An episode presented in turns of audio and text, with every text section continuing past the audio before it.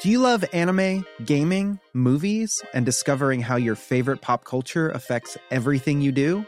Then join us on Crunchyroll Presents The Anime Effect. I'm Nick Friedman.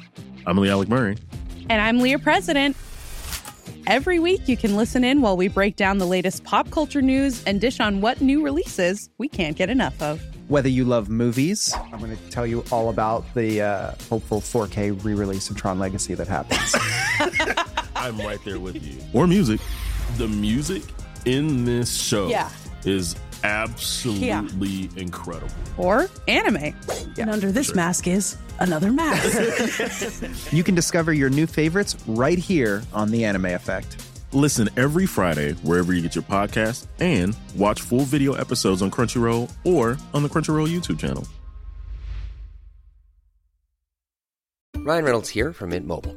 With the price of just about everything going up during inflation, we thought we'd bring our prices down. So to help us, we brought in a reverse auctioneer, which is apparently a thing. Mint Mobile unlimited premium wireless. Ready to get 30, 30, bit to get 30, bit to get 20, 20, 20, bit to get 20, 20, bit to get 15, 15, 15, 15 just 15 bucks a month. So, Give it a try at mintmobile.com slash switch. $45 upfront for three months plus taxes and fees. Promo rate for new customers for limited time. Unlimited more than 40 gigabytes per month. Slows. Full terms at mintmobile.com.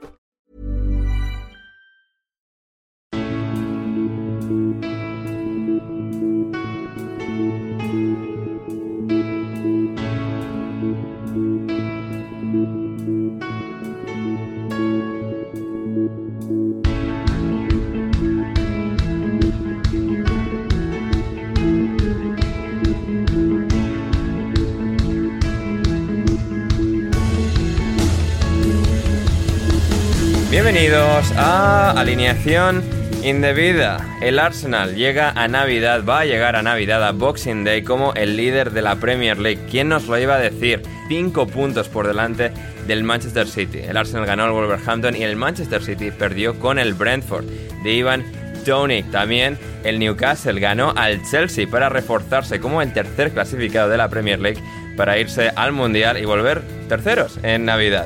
El Chelsea estará, bueno, lejos de, de la Champions, de hecho a 8 puntos de la Champions y a 8 puntos del descenso. No es lo ideal. En otro partido loquísimo del Leeds, el Leeds perdió y el Tottenham ganó. Hablamos de todo eso, de cómo el Bournemouth ha ganado dos partidos seguidos al Everton de Aston Villa, de Unai Emery. Volviendo a ganar, Garnacho marcando el gol ganador para el Manchester United en el partido que echaba el telón ya definitivamente y mucho más hoy en alineación indebida. Para analizar todo en este último programa de alineación indebida de la Premier League, antes ya de sumergirnos por completo en las previas del Mundial, tengo a mi alrededor a tres fantásticos invitados, empezando por Leonardo Silva. ¿Cómo estás, Leo? Hola Ander, yo muy contento, muy contento realmente eh, con el Arsenal, pero también, Ander, hay que decirlo, ayer se hizo historia y se ha hecho justicia porque Alex Pereira es el nuevo campeón del peso mediano del UFC. Nunca más, hasta luego, hijo de puta Israel Adesanya. Ya está. Tenía que decirlo, perdón. Sí, sí, sí, sí. No, no- no he visto la pelea. He entrado a Twitter esta mañana sabiendo que, a ver, no me da tiempo a ver el combate, pero tengo que ver otro, otro millón de cosas que seguramente me como el spoiler. Y sí, eh, victoria de, de Pereira. eh, tendré que verlo, Leo. Me, me lo recomiendas? A pesar de que lo vaya a ver igual. Por supuesto, por supuesto. Te recomiendo el evento en general. O sea, tú, tú sabes que yo me he visto siete horas seguidas de, de artes marciales mixtas. Lamentablemente, esta es mi vida, pero, pero yo lo recomiendo bastante. También te recomiendo bastante, lógicamente, la pelea entre Dustin Poirier y Michael Chandler. Así que estuvo muy bien. Lo que no te recomiendo ver es la pelea de Claudio Puelles, mi, mi compatriota que dio absoluta vergüenza contra Dan Hooker. Perdón, perdón, en serio. Bien, bien. Fantástico después de la gente que, que todavía siga, que, que- que no haya entendido nada. Tranquilos, gente, que vamos a hablar hoy de la Premier League. Porque no solo tenemos a Leo del Arsenal, hoy tenemos a dos del Arsenal. Hoy tenemos de vuelta a Patricia González. ¿Cómo estás, Patri? Hola, muy buenas. Eh, reitero el comentario de Leo. eh, tienes que ver esos dos combates de UFC ¡Vamos! porque merece mucho la pena. Has estado tú también pendiente, ¿eh? Sí, bueno, yo lo vi en diferido Ajá. porque em, justo cuando, bueno, cuando termina lo vuelven como a poner en Sí, diferido claro, eh, claro. aquí en la tele, entonces justo mientras desayunaba pues aproveché para, para verlos en diferido. Ah. Acabó a las siete y media de la mañana, o sea, no, no Sí. me da para, para Ya, quedar ya. más hasta tan tarde. Sí, sí, sí. No, totalmente, pero bueno, aquí estaremos para, para celebrar eh, UFC, las grandes mar- eh, artes marciales mixtas y también eh, al Arsenal y también algo que, que lo, que lo une todo también, Héctor. Héctor Crioc, ¿cómo estás? Eh, brasileños, que les gustan mucho las artes marciales mixtas y también hacerlo bien en el Arsenal. Sí, sí, bueno, yo no he visto, no, no sé ni de lo que habláis. O sea, sé que es UFC, pero no, no, no, no he visto nada, no ya, sé pero ha- ganado un brasileño a uno de los mejores de, o sea... Bien, adelante, adelante. Todo lo que sea ganar, bien. Y qué pena que no le ha ganado un argentino, algo así que hubiera sido mejor. Pero sí, venimos a celebrar el, bu- el buen momento de los brasileños, el buen momento del Bournemouth y probablemente una de tus mejores introducciones en alineación de vida desde que empezamos. ¿eh? Muchas gracias, Héctor. Muchas, muchas gracias. ¿eh? Te, agradezco eh, tus bellas palabras hacia, hacia mi introducción del día de hoy. Y bueno, hoy tenemos que introducir el primer tema, no puede ser otro que el Arsenal, no sin antes mencionar brevemente, gente, que si queréis apoyar al proyecto monetariamente para que podamos seguir prosperando, alineación en alineación indebida, patreon.com barra alineación indebida, vais ahí, os suscribís en tres niveles distintos. Ahora que la- las divisas, el valor, tal, eh, está un poco caótico, creo que tengo que ir a, a reajustarlo porque estaba puesto en dólares para la gente de los euros y tal. En todo caso, id ahí y dadnos pasta para que, para que sigamos haciendo este bello programa que, como decía, hoy tiene que empezar, como no podría ser de otra manera, por el Arsenal, que va a llegar a Navidad, líder de la Premier League, con 5 puntos de ventaja sobre el Manchester City, 37 puntos logrados. Patri, em, una absoluta locura, ¿no? Al final sabíamos que el Arsenal iba a llegar a Navidad como líder después de la derrota del City por la mañana, pero luego ir a Wolverhampton, que vale, el Wolverhampton no está en su mejor momento, pero aún así cumplir con, con la expectativa que se había genera- generado durante el día, de esa sensación de, bueno, joder, el Arsenal que bien está, podrían haber patinado, no lo hicieron. Martin Odegaard eh, se deslizó sobre, sobre ese terreno de juego nuevamente, marcó dos goles y reafirmó la, la brillantez de, este Arsenal que, quiere hacerlo todo este año. Sí, a ver, todo, todo seguidor del Arsenal todavía está con el miedo de decir a ver cuándo viene eh, el bajón, pero había como dos vertientes antes del partido. La gente que pensaba que el Arsenal la, pues, la iba a liar porque pues era eh, para ponerse a cinco puntos, ampliar ventaja, etcétera, etcétera.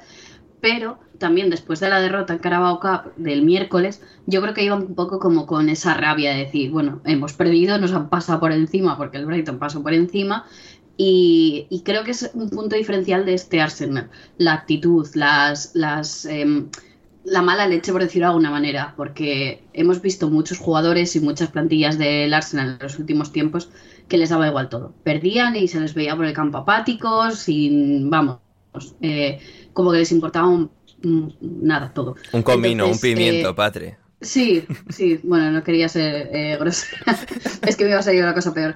Eh, pero este, este equipo tiene, tiene actitud, además se ve que es un equipo muy cohesionado, eso también es mérito de, de Arteta. Y creo que, bueno, este equipo va para arriba, esperemos que siga para bastante tiempo, pero mm, pues vas con un poco el miedo, pero sobre todo, bueno, a ver, Odegaard es eh, obviamente la estrella, estaban saliendo muchos tweets de estos de no va a hacer nada, es un descarte del Madrid, que no encontró su sitio, etcétera, etcétera, bueno, lo típico de cuando, cuando llegó al Arsenal, pero hay que recordar que es que es un chico muy joven, que llegó al, eh, al Madrid con, no sé si fueron 18 o 19 años. No, Era creo que fue más, no sé, neces- 16, 17, porque su, su eh, eh, el día que emergió de repente en Noruega tenía 15 años con el Stromgotset. O sea, era muy, muy joven. Claro, entonces eh, ahora mismo está llegando, yo creo que es un momento de madurez futbolística. Por suerte lo estamos disfrutando en, en el Arsenal y creo que con Arteta hace muy buen equipo porque eh, quizás le faltaba pues ese entrenador que estuviese más encima de él, que le comprendiese, eh, que le diese además ese punto de no de capitanía simplemente, pero como de, valor, de no estás en un equipo de estrellitas y eres uno más, eh, te tienes que intentar echar al hombro el equipo y vamos, está haciendo una, una, temporada fantástica, pero tanto él como gente como Shaka, que venía de estar obviamente muy criticado, eh, incluso, por ejemplo, eh, Fabio Vieira, que juega poco, pero lo poco que juega deja detalles de calidad. quizás es un equipo que, más allá de Gabriel Jesús, que tampoco venía con el estatus de estrella como tal, no tiene un Aubameyang como había antes, es un equipo quizás más eh, más eh, equilibrado y eso hace que, colectivamente el equipo brille más. Sí, sí, eh, total y absolutamente. Leo, es que además de que no han, no han tenido que sufrir lesiones, como bueno, el Arsenal históricamente, sobre todo aquellos años finales de, de Wenger o años mediados de, de Wenger, eh, era algo tan recurrente. Este año no, no han tenido que, sufrir eh, ante las dolencias varias de sus jugadores. Han estado todos a punto en casi todo momento. Y, esa forma en la que Odegar, el capitán, ¿no? Se, echó al equipo la espada cuando, bueno, el partido se estaba quizás atascando un poco más de, lo deseado en, Wolverhampton. Y Gabriel Jesús, Isaka y Martinelli encontrando los espacios. Y, y el nivel tan, tan preciso de, coordinación que, que tienen, ¿no? En los ataques, en la defensa es que es un equipo que, ha evolucionado a, un nivel absurdamente alto. Sí, e, es la realidad. Eh, tampoco estamos diciendo nada nuevo. El Arsenal viene así. Ya no paran de ganar, pues sí, hay que buscar nuevas formas de decir qué bien que ganan. Sí, claro, nada más. O sea, pero curiosidad o al menos detalle. El Arsenal por fin empieza a enfrentar esos partidos que van a ser más comunes a partir de ahora, o posiblemente a partir de 2023. Va a tener que asumir que el rival ya no lo va a buscar, lo va a esperar y, va a necesitar movilidad y capacidad para superar a sus rivales. Y hay que aclarar esto, no se me ocurre un jugador mejor para eso en esta plantilla que Gabriel Jesús, que como dije ya antes, eh, en alguna otra oportunidad, puede, si quiere, no anotar nunca más, pero jugando así nos va a ayudar a conseguir la única cifra que realmente me importa. Conseguir tres puntos para el Arsenal, y nada más. Muy bien, excelente, es un jugador espectacular. Y, hmm. en el caso de, de, Fabio, ya lo mencionaba Patri, a inicios de esta temporada o en la previa, la verdad no, recuerdo muy bien, mencioné que ese chico tiene dos cosas. Facilidad para generar opciones y una movilidad importante. Y qué bien que estuvo para el primer gol de Odegaard. Lo necesitamos así, con más actitud, con más energía para moverse. Los rivales se nos van a encerrar, así que va a ser necesario e, e, ese tipo de, de desmarques, como el que ha tirado, como el que tira Chaca, y, le va a permitir para seguir aportando a este equipo, eh, esperemos el próximo año, con mayor confianza y con mayor rendimiento también. Menciono Rosa, menciono Rosa para Gabriel Magaláes, porque para pegarle siempre estoy dispuesto, pero creo que es justo reconocer que estas últimas jornadas estuvo mucho mejor y, en estos últimos partidos ha sido el mejor central del Arsenal, por supuesto. No, fantástico. el mejor central del Arsenal significa, Leo, mejor que eh, el increíble, el inigualable William Saliba. Así que, eh, Estas últimas, eh, estas últimas semanas sí, mira que Messi Saliba es espectacular, pero, pero al César lo que es el César, ¿no? O sea, Malgaláes ha estado bastante mejor, bastante bien estos últimos partidos. Saka, eh, hablaba antes de que el Arsenal no ha sufrido lesiones en esta primera parte de la temporada, se tiene que marchar desafortunadamente en el minuto 16 lesionado y entra en, en, ese momento Fabio Vieira. Leo, ¿sabemos algo del alcance de la lesión de Saka? Bueno, de cuánto afectará a Suiza. Eh, tranquilidad, tranquilidad para los suizos que nos escuchan. Eh, no va a pasar nada. el, problema de Chaga no ha sido una lesión. Miguel Arteta ha dado a entender que ha sido un tema de una comida que no, no estaba en el mejor estado posible ah, y que ha terminado afectando a unos cuantos jugadores. Eh, entonces, en pocas palabras, Chaga se ha estado cagando en el campo y ha tenido que salir. Así que todo, todo bien, no pasa nada. Maravilloso. Eh, tranquilidad para la gente de Suiza. Y para cerrar, eh, Héctor, lo que mencionaba Patri de Odegar, eh, ¿no? al final, reflexionando la, carrera de Odegar, es como. Ha, tenido un, arco, una trayectoria muy particular y lo bueno, al final, lo, feliz, el final feliz es que a pesar de emerger con tantísimo bombo y ser una futura estrella que de alguna forma nunca iba a poder eh, cumplir las expectativas que se empezaron a formar en torno a él y su fichaje por el Real Madrid y lo bien que lo hizo con 16 años eh, en esa temporada en el Stromgotsen noruego. Es como, bueno, llega al Madrid, va al Herenben, al final no termina de poder cuajar en el Madrid ante la presencia de Kroos y Modric, pero con la cesión a la Real, la cesión al Arsenal y el traspaso definitivo al Arsenal y convirtiéndose en capitán en el Arsenal, al final no de la manera más lineal y directa, pero se va a convertir en, ese jugador de élite al que creo que si todo va bien y continúa esta progresión vamos a terminar recordando como, bueno, quizás, no sé si el mejor jugador noruego precisamente de la historia, pero uno de los mejores eh, de la historia, eh, no sé si de la Premier, no sé si tanto, pero un jugador de grandísimo nivel. Me gusta, me gusta la trayectoria lineal que has tenido tú de em, no lo hizo bien al mejor noruego de la historia. Me ha gustado mucho que lo sepas. Sí, no, bueno, o sea, a Eh, ver, ahora mismo no, pero si sigue así y porque está quitando Haaland, o sea, va a ser un jugadorazo. No, no, sí, sí, sí. Yo, yo soy fan de, de, de Odegaard. Eh, creo que siempre ha partido con el hándicap de, de haber empezado muy, muy pronto y, y eso le, ha lastrado un poco. En cuanto ha tenido un poco más de tranquilidad, yo creo que en San Sebastián lo hizo muy bien. Yo hasta tengo una camiseta de, su época en, San Sebastián. En este chico lo que necesita, eh, perdón, es eh, crecer junto a, un equipo. No es un jugador diferencial que, por él solo pueda, pueda sacar todo adelante. Y el Arsenal ha encontrado el entorno perfecto, igual que lo encontró en la Real Sociedad. Aquí, además, eh, al tener a gente eh, joven y gente además que, pues como Gabriel, el mismo Gabriel Jesús que estaba mencionando eh, Leo antes, mmm, a su alrededor, pues, pues puede dar un poco también el, paso adelante, muy de la mano de, Shaka, por cierto, muy de la mano de Shaka, y, y crecer. Pero, pero yo, sin dejar a un lado a Odegaard, porque antes no, no he tenido la oportunidad, quiero darle la bienvenida a Leo al carro de Gabriel Magallanes, porque la semana pasada, en este mismo espacio, y queridos oyentes vayan, yo ya dije que el mejor central de los últimos partidos del Arsenal estaba siendo eh, Gabriel Magallanes, sin en ningún momento, y que nadie me entienda mal, no decir que el nivel de William Saliba es para que yo no vuelva a hablar de ningún central del Arsenal, pues hasta 2032. Pero, pero hay mucho hype con, con Saliba y también recomiendo que se tenga un poco de paciencia porque cometerá sus errores igual que todo el mundo los tiene que cometer y ahí no habrá que, matar al chico, sino que dejarle pues que siga con su aprendizaje igual que ha tenido que hacer Odegaard. No te preocupes, Héctor. Eh, en nombre de la comunidad Gunner, eh, te perdonamos, te perdonamos. O sea, todos podemos cometer errores. Si bien fue uno muy grande, lo, lo, bueno es que tan grande como tu error es, es, tu, gran, es, es, tu, tu, tu, enorme sabiduría que te ha permitido reconocer esto. No pasa nada, no pasa nada. Maravilloso. El Wolverhampton perdió y bueno, ya eh, esta semana se incorpora Julen Lopetegui para eh, bueno, empezar a, entrenar con, con, los chavales. Muchos de ellos que no van a ir con Portugal debido a que el Wolverhampton, así como el Arsenal, se va a, al Mundial y volverá en Navidad como líder el Wolverhampton lo hará como líder inverso de la Premier League, también conocido como colista último, vigésimo de 20. Eh, los Wolves, después de este terrible comienzo de temporada, veremos si Julen Lopetegui, eh, ex del Sevilla, que hizo debutar a Rubén Neves en el Oporto en su día, puede re reconducir el cauce de, este equipo.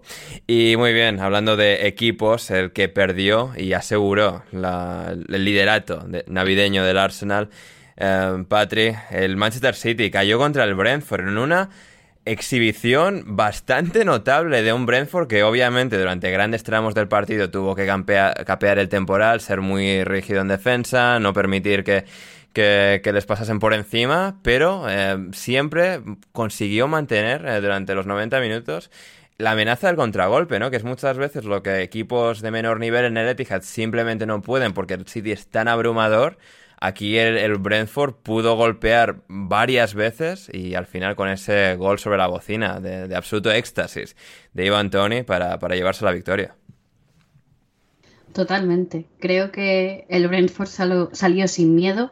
Eh, quizás nos ha recordado más al Brentford del año pasado que, que este que está es súper irregular, pero salieron totalmente sin miedo. De hecho, antes del de primer gol de, de, Tony ya había avisado y había salido bastante bien eh, parado en las, las, dos ocasiones Ederson, pero eh, creo que el City estaba relativamente nervioso. Cometieron bastantes errores en defensa, despejando balones en las ocasiones, que no es lo habitual en este equipo. Y pese al gol de, de, Foden para empatar justo antes del descanso, que suele ser un, un, golpe moral bastante grande, en la segunda parte eh, eh, siguieron al mismo nivel. Eh, el Brentford parecía el equipo grande en comparación al City.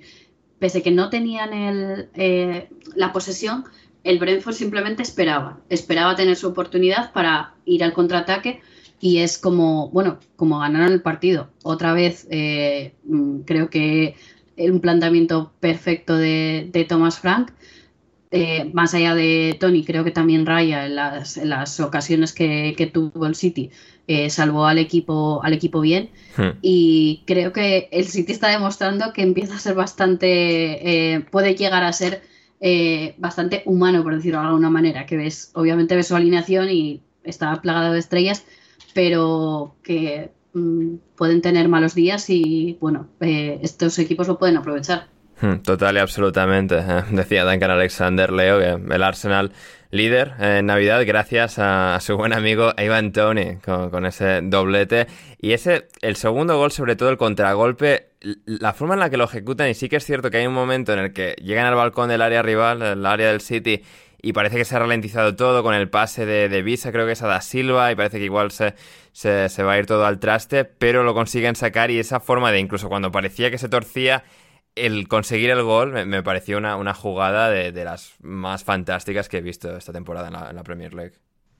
Totalmente. En realidad la gestión, como tú ya más o menos adelantabas, la gestión del, del contraataque de parte de Wisa no, no fue el mejor para nada, pero ese momento de, de Josh Da Silva en el cual logra desbordar a Kanji, a Kanji se ve muy mal de hecho, eh, es, es, espectacular, es, es algo que, que, también se genera por el hecho de que el Brentford en ningún momento dejó de ser una amenaza al contraataque para el Manchester City.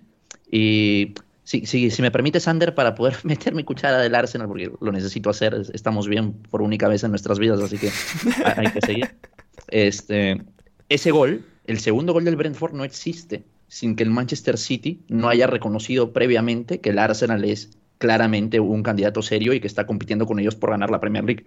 Porque eh, la desesperación, lo mal parado que quedan luego una pelota parada, estando prácticamente empatados con un punto que puede pasar, o sea, el, al final Manchester City... Acaba Haaland no solo sin marcar en, el partido, sino en el remate de Tony para ganar eh, sobre la bocina, está Haaland en el área propia, en ese centro de Da Silva, él no llega, llega Tony y, y queda un poco en, la foto, ¿no? De, cómo el City al final fue, fue tumbado por, el Brentford. Claro, es un, es un, equipo que está en, este momento frustrado porque está jugando un grandísimo nivel y, y, y, hay un equipo que está cinco puntos encima. Y también hay que hablar de que es el alma gunner, el corazón gunner y, y, todos los dioses que nos están apoyando, porque Josa Silva es un jugador formado en el Arsenal y se ha sacado una jugada de, los huevos espectacular para, para que anote Tony un gol en el área pequeña. Así, es, así es. Sí, sí. Ah, y, Ander, no, no hay que olvidar que en realidad el Brentford es un equipazo, siempre lo ha sido y siempre lo va a ser, porque está dirigido espectacularmente y tiene muy buenos jugadores. Eh, eh, entre ellos Tony, pero también tiene un medio campo espectacular y tiene una defensa que ha sostenido al que es el mejor delantero de la Premier hasta ahora. Así que hmm. espectacular, espectacular, bien por ellos. Sí, sí, no, eh, lo cierto es que el trabajo de Thomas Frank, con sus picos y sus vallas, eh, eh, es muy, muy, muy bueno. O sea, es realmente extraordinario, sobre todo en esta temporada en la que pierden a Christian Eriksen, que se va al Manchester United, fichan a Mikkel Damsgaard, que ya llegaba con una extraña última temporada en la Sampdoria, entre problemas eh, de salud y que no, pues, por, y por los cuales no había podido jugar y este año, por la razón que sea, tampoco ha podido ser realmente la partida y que todos hayan elevado su nivel y hayan podido, como, el, como colectivo, eh, de alguna forma suplir a, a Eriksen, no con un solo jugador, sino todos los que estaban y que sin Eriksen no eran tan buenos, han podido em, alcanzar todo ese siguiente nivel que, y que en días como, como el del Etihad pues les ha llevado hasta la victoria. Así que absolutamente eh, impoluto, impecable eh, el trabajo de las abejas. Y bueno, eh, quizás ni impoluto ni, ni impecable el Newcastle como proyecto, Héctor, pero victoria otra vez sobre el Chelsea en esta ocasión. Em, y bueno, es, es algo bueno que, que, no deja de ser reseñable porque sí, la pasta, lo comentamos con Rodri en especial, análisis de lo que ha sido la Premier League esta temporada, el otro día, que está en alineación indebida, el episodio anterior a este.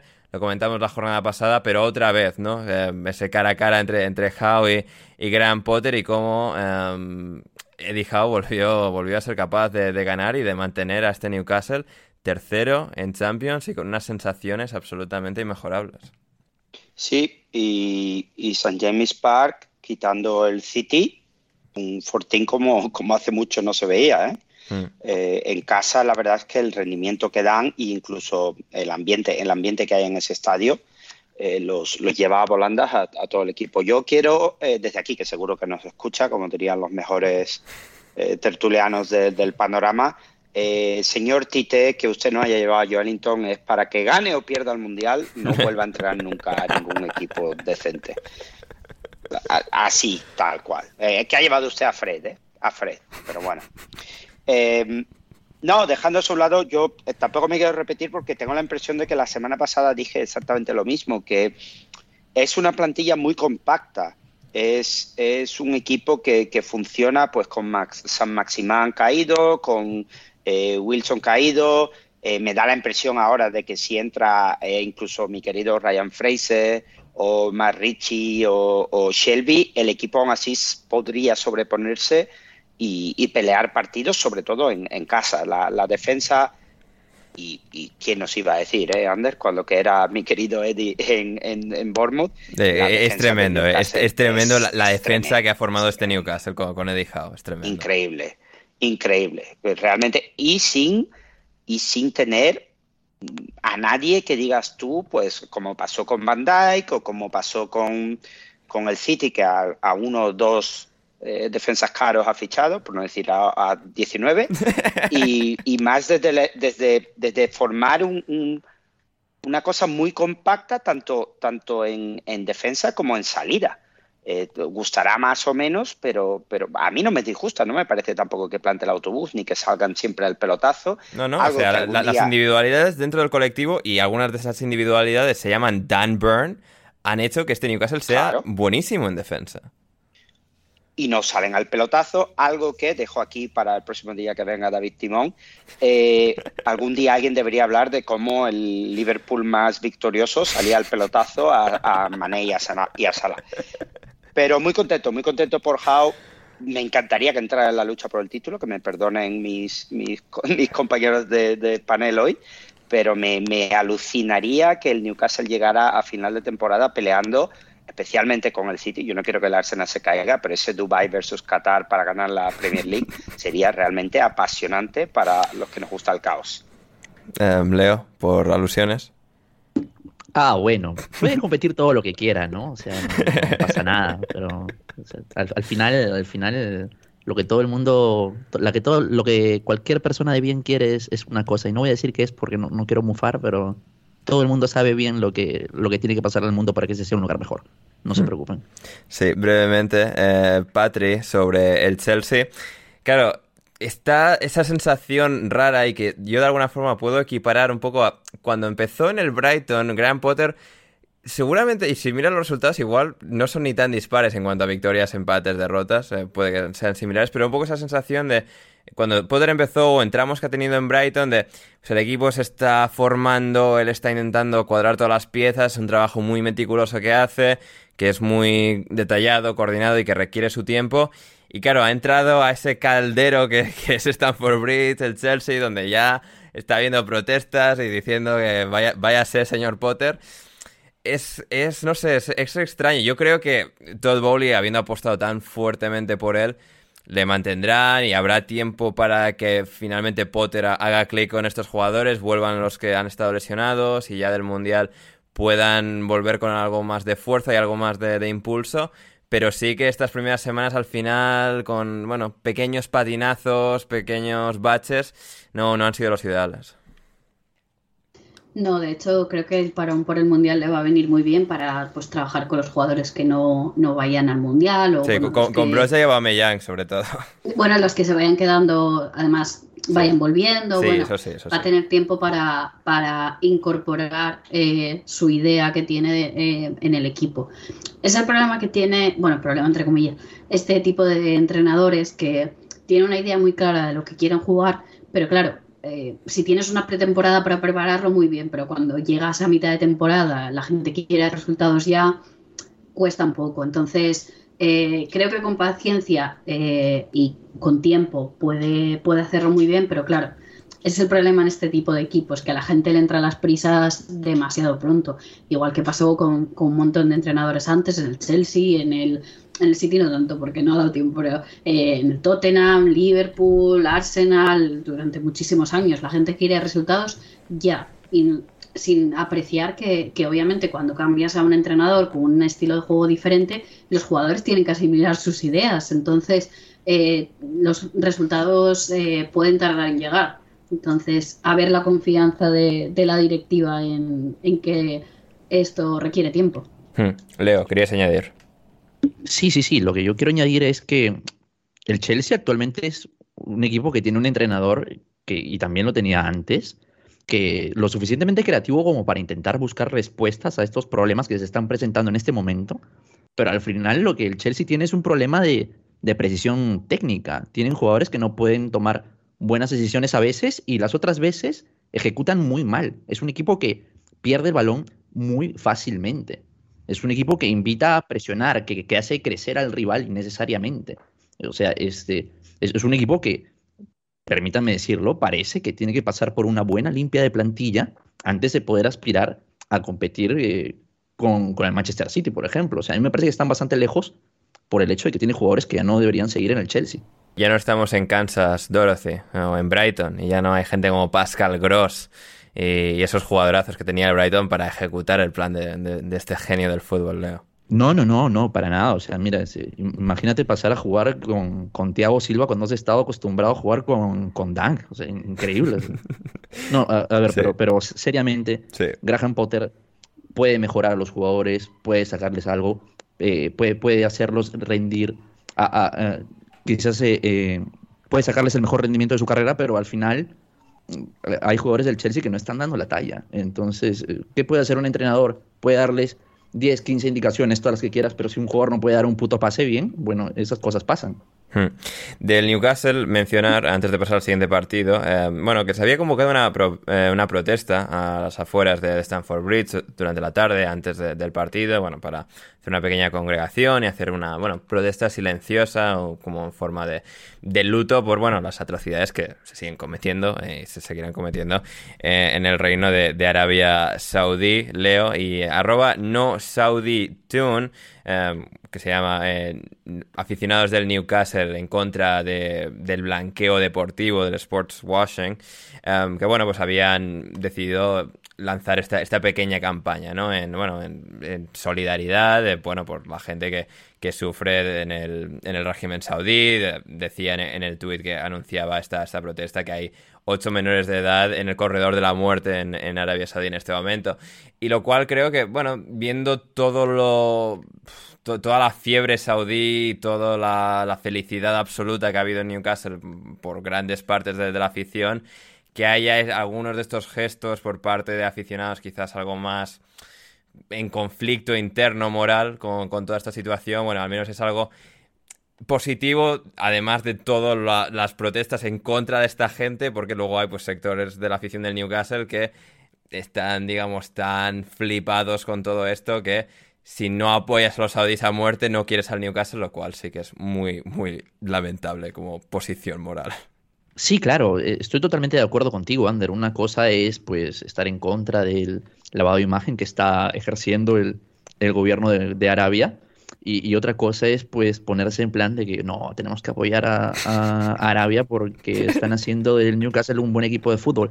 Eh, hay dos tipos de personas, ¿no? Hay gente muy consciente y hay gente que es consciente de la realidad pero que es un completo imbécil, ¿no? Entonces, este, en este caso, en este caso hay que estar de acuerdo con, con estas personas jóvenes que han decidido libremente estar en contra de, de los nuevos dueños de su club y bueno, de los otros tontos, pues ya, ¿qué se va a decir? ¿no? Efectivamente, efectivamente. Y con esto vamos al Tottenham 4, Leeds 3. Leo, eh, Leo, no, eh, quería empezar en este caso por Héctor. Héctor, ¿qué, qué me cuentas? El Leeds eh, viviendo uf, al filo del acantilado con sus partidos en Anfield, venciendo 1-2, contra el Bournemouth, remontando un 1-3 en contra Y finalmente llegando a, a White Hart Lane, al nuevo Tottenham Hotspur Stadium. Y bueno, teniendo la oportunidad de ganar, poniéndose en el tramo final 2-3 arriba con el gol de Rodrigo Moreno. Pero apareció otro Rodrigo tras el empate para marcar el 4 a 3. Rodrigo Bentancur, el uruguayo, para esta vez ser eh, el Leeds, el equipo que se llevase la derrota. Sí, partido, partido bonito. Los, los partidos del Leeds se están convirtiendo en, en algo muy, muy interesante de ver. Eh, incluso te diría que a niveles de, don, de nuestro querido y, y amado don, don Marcelo. Luego llegaremos a Don Marcelo, ¿eh? También. Ya, ya, ya. Estoy intentando esconderme, pero lo intentaba ahora a ver si se te olvidaba. Pero eh, no, a mí, a mí, igual que hablamos del tema del, del Arsenal, ¿vale? El, que el Arsenal ya, ya lo comentamos desde hace mucho que estaba construyendo algo bueno. Si, si a Conte no se no le da una de las suyas, el, el Tottenham está construyendo algo bueno. Le va a hacer falta un poco más porque sigue teniendo a, a Eric Dyer, que empieza el partido cuando hay el, el, minuto de silencio del Remembrance mirando hacia abajo y luego sigue jugando mirando hacia abajo y por eso mete el gol eh, Somerville el primero. Eh, hay cosas en esa plantilla que, no, pueden seguir así, pero eh, hay una base formada que, que, que funciona bastante bien. La limpieza va a tener que ser importante porque puedo contar 6, 7 jugadores que no deberían estar en el, en el Tottenham Hotspur, pero Betancourt es muy estimulante, eh, Kulusevski es muy estimulante, Harry Kane, que antes ha dicho eh, Leo que Tony es mejor eh, delantero de la Premier League, lo siento, Harry Kane, quitando al noruego, es el mejor delantero de la Premier League con una pierna. Y, y bueno, lo único que ocurre, claro, que cuando juegas con menos de 11 jugadores, pues te cuesta más ganar los partidos. El Leeds, muy excitante. Yo, Rodrigo, no sé si quiere que le fiche Conte o algo, porque los goles que, que mete Rodrigo nunca son los fáciles, son los difíciles. Y, y mete dos buenos goles en este partido. Cu pero, cuatro goles pero, de un Rodrigo, ¿eh? Dos y dos, ¿eh? Fantástica, dos fantástico y dos, dato. Efectivamente, pero luego se, se, pierde mucho, se difumina mucho. Yo creo que, que viendo que Banford, a ver si no acaba en Championship pronto, eh, Rodrigo pues tendrá que intentar aprovechar la gasolina que le quede para, para ayudar a este Leeds que juega de una forma tan, tan extremadamente rápida y tan excitante, pues él puede aprovechar eso con los jóvenes que tiene el equipo de Jesse March. Lo comentábamos, eh, Leo, con Rodri y precisamente con Héctor en nuestro último programa, como el Leeds, además de las decisiones de sistema que, realiza Jesse Mars, de, de, presión, de presión extrema y de, bueno, de crear tanto caos como sea posible. Además de eso, pues luego están quizás los perfiles defensivos, ¿no? Porque la brutalidad con la que el Leeds encaja los goles y en este partido también en particular, ¿no? Ante Cooper, Cox, um, Meslier y luego pues Adams y Roca que siempre están pues estirados por dos mundos, ¿no? Intentando ejercer la, la presión arriba, teniendo que volver cuando les, les cazan a la transición um, ofensiva al rival. Es decir, hay, hay, mucha ambición en querer llevar este plan a este extremo con jugadores que creo que no son malos, pero tan ultramente exigidos al final suceden días como, como, como, el del Tottenham y como el del Bournemouth y como ya varios esta temporada. Sí, pero eh, eh, también es cierto que es lo que viene siendo el Leeds durante los últimos años y es una postura con la que los directivos parecen estar bastante, bastante de acuerdo. O sea, son riesgos. Ya, pero, pero, te, pero, te, quiero yo preguntar, por ejemplo, o sea, Liam Cooper ahora está jugando porque Diego Llorente es todavía más frágil en defensa. Uh -huh. Liam Cooper es un mal defensa de fútbol para el nivel de la Premier League. Quizás, pues, otros dos defensas más, o, o es que no sé, de alguna forma es. Nos he llevado quizás tan a un extremo que acaban en una evidencia muy dura y creo, supongo, hasta cierto punto habrá eh, responsabilidad, digamos, en el perfil o en el nivel de, de, estos jugadores. Sí, yo estoy de acuerdo, pero también, también estoy de acuerdo con, con decirte que estos jugadores son malos en prácticamente cualquier escenario. O sea, hay ciertos jugadores del, hay ciertos jugadores del Leeds Under, y esto lo digo muy en serio, que no importa cómo los protejas, igual van a fallar. Yeah. Y, y, lo peor es que, eh, a, aparte de que los centrales fallan, también falla el portero constantemente. Es increíble lo de Melier. O sea, como cada, vez que vengo acá tengo un, prácticamente cosas malas que decir acerca de él. Es, es como que ¿Cuán- ¿Cuánto más, no? Eh, ¿Cuánto más? ¿Cuánto más? Y ¿Cuánto tampoco se salva Lloris, ¿eh? Lo de los porteros de este año, es, es- esta jornada ha sido horroroso, pero en el caso de Miller, que es el que estamos tocando, a mí me parece increíble la facilidad con la cual el, el Leeds tiene que con- conceder goles por el hecho de que tienen malos futbolistas, directamente malos futbolistas, jugadores que no tienen nivel para jugar en la Premier League, al menos hoy. Sí. Y, y esa es, es- es la realidad, es, es muy dura, pero es la realidad. Y no importa si es que traes a, a Tony Pulis como traes a Jesse March, son jugadores malos, malos de verdad. Sí, sí, sí.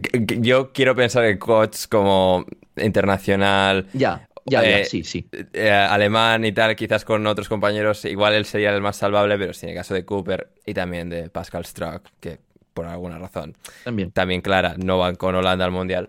Es, eh, bueno, sí, es un área a mejorar del Leeds. En todo caso, en todo caso, proseguimos en el programa. Pero- pero- sí, dime, perdón, un, un ratito, a, a que... Bueno, tanto como ratito, una breve mención de 30 segundos, Leo.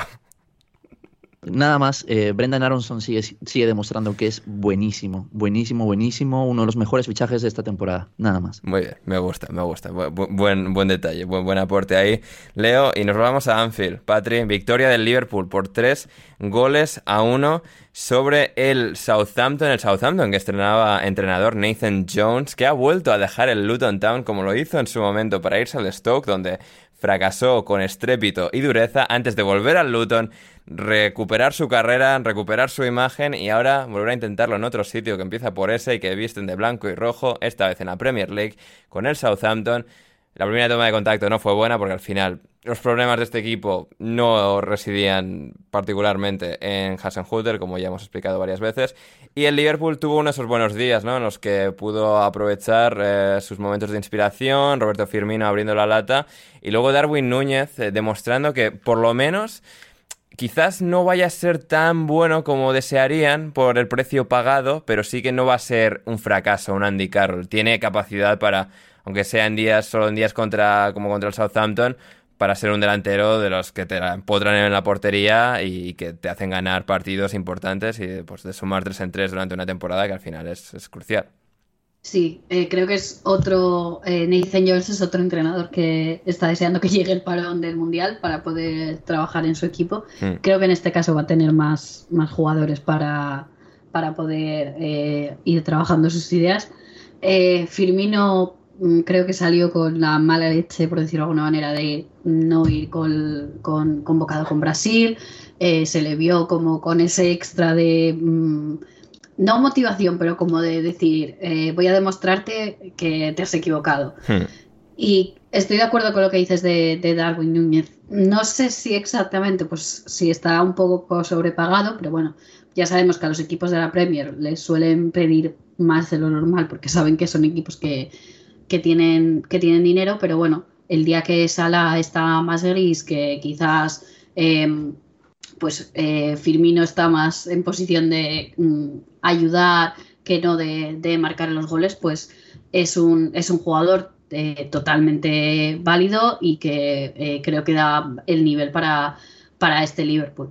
Eh, Alisson tuvo un par de, un par de, em, de ocasiones que, que salvó bien, creo que hizo un, un buen partido, pero ahora que parecía que el Liverpool estaba como empezando a, a mejorar, porque empezó la temporada bastante como nervioso, ahora les, les llega el parón, tiene un montón de jugadores que obviamente irán a- al Mundial y bueno, eh, va a ser interesante ver cómo todos estos equipos que estaban en dinámicas positivas, cómo, cómo afrontan el, bueno, los partidos ahora ya de, de Navidades casi.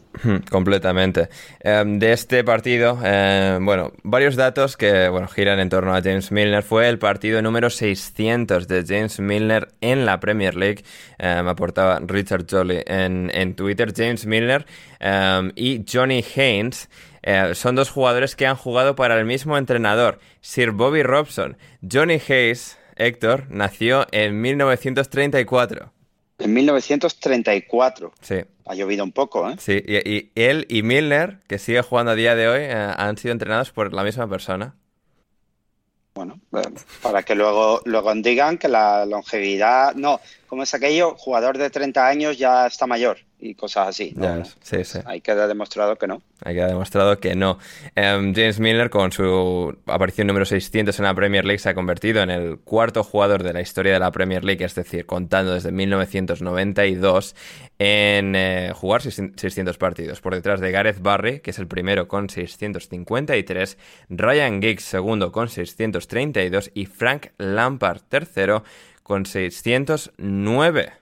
Sí que era fantástico. Milner y de toda la historia de la primera división inglesa, Milner no está ni en el top 10, pero bueno, eh, en el top 10 sí que tenemos a Gareth Barry um, y a Ryan Giggs que jugó partidos antes de ser Premier League, por lo tanto Giggs sí que está por delante de Barry en toda la historia de la primera división del fútbol inglés. En sus respectivos casos están Barry octavo y Giggs sextos. El líder de esa tabla con 848 partidos es Peter Shilton, el, mítico portero. Y con esto nos vamos al London Stadium. Leo, West Ham 0, Leicester 2.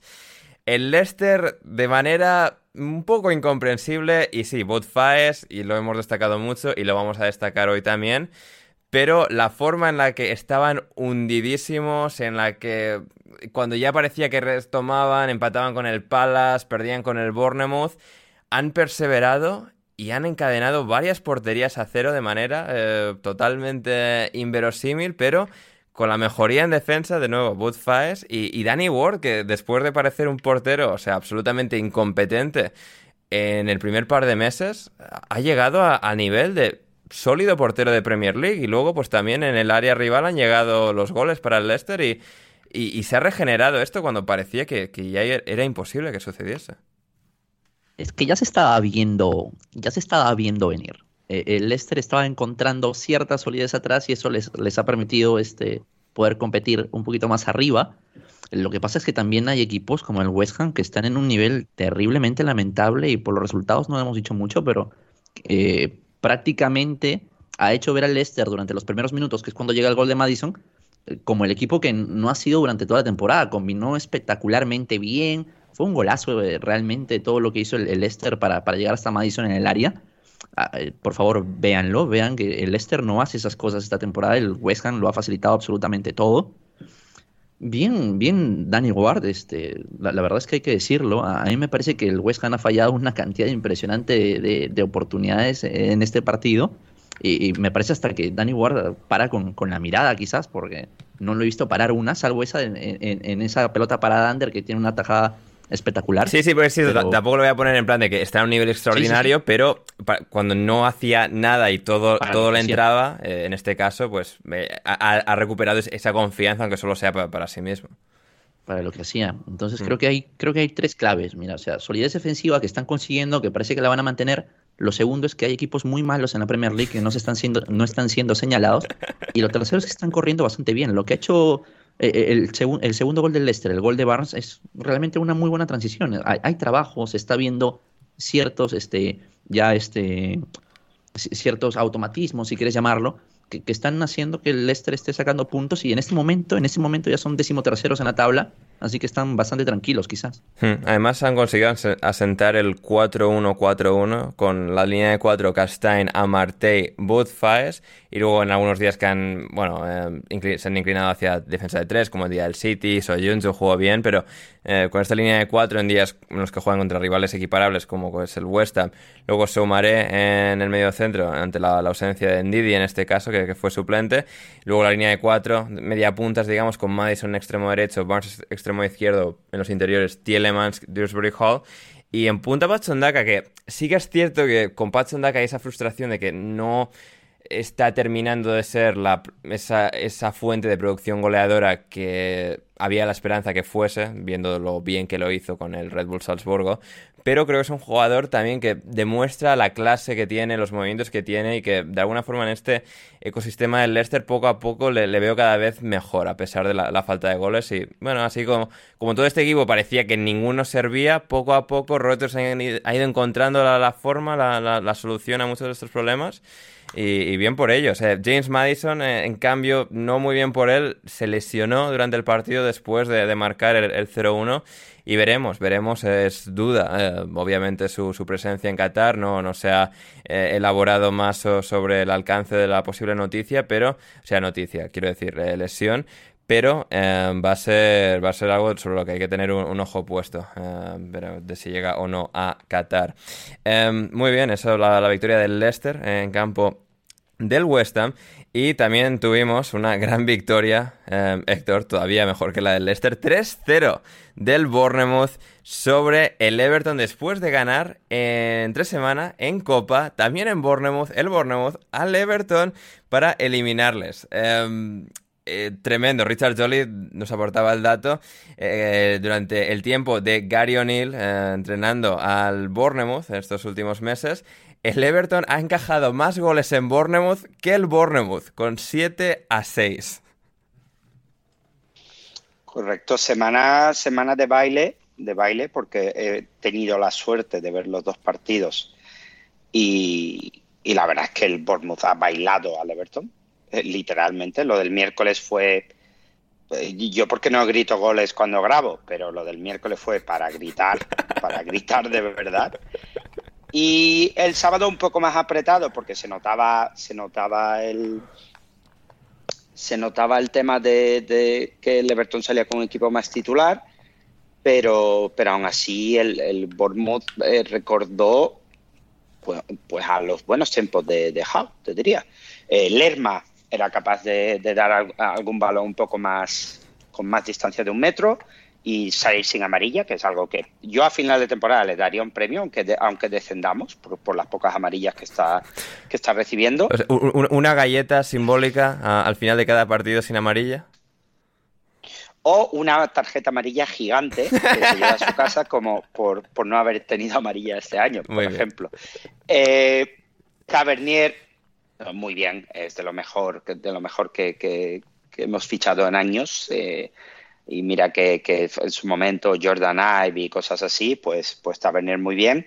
Y luego atrás, pues Senesi, Senesi ha hecho que, que, la defensa mejore mucho. Solán que lo pelea todo y sigue creyendo que es mucho mejor de lo que es, pero en conjunto el, el equipo funciona muy bien. Eh, pocos espacios, eh, muchas ayudas, y aunque tenemos jugadores que no son del, del, nivel de la Premier League, porque si me meto con, con Eric Dyer, pues en mi equipo podría también sacar aquí una lista a modo José Mourinho.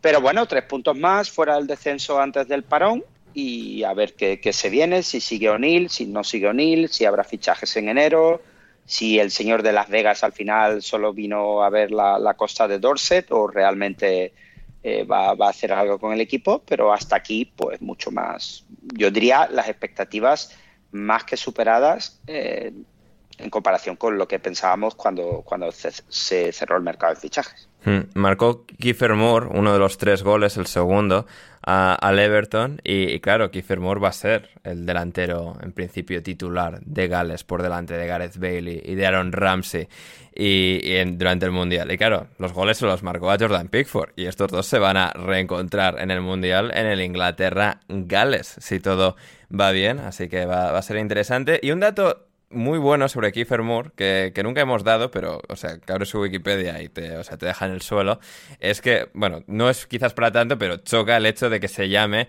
Kiefer Roberto Francisco Moore. Héctor, o sea...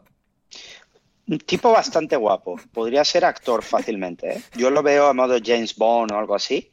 Un pedazo de tronco jugando al fútbol, pero, pero un tipo bastante guapo y bien. Yo Qué mal, qué mal, me cae Pickford, por cierto. ¿eh? No, no, no lo soporto. Es una cosa, pero ya no contra el Bournemouth, sino en general. Me, me, uf, me, me saca de quicio y mira que normalmente mi, mi, lado caótico quiere que Inglaterra gane el Mundial solo por la narrativa.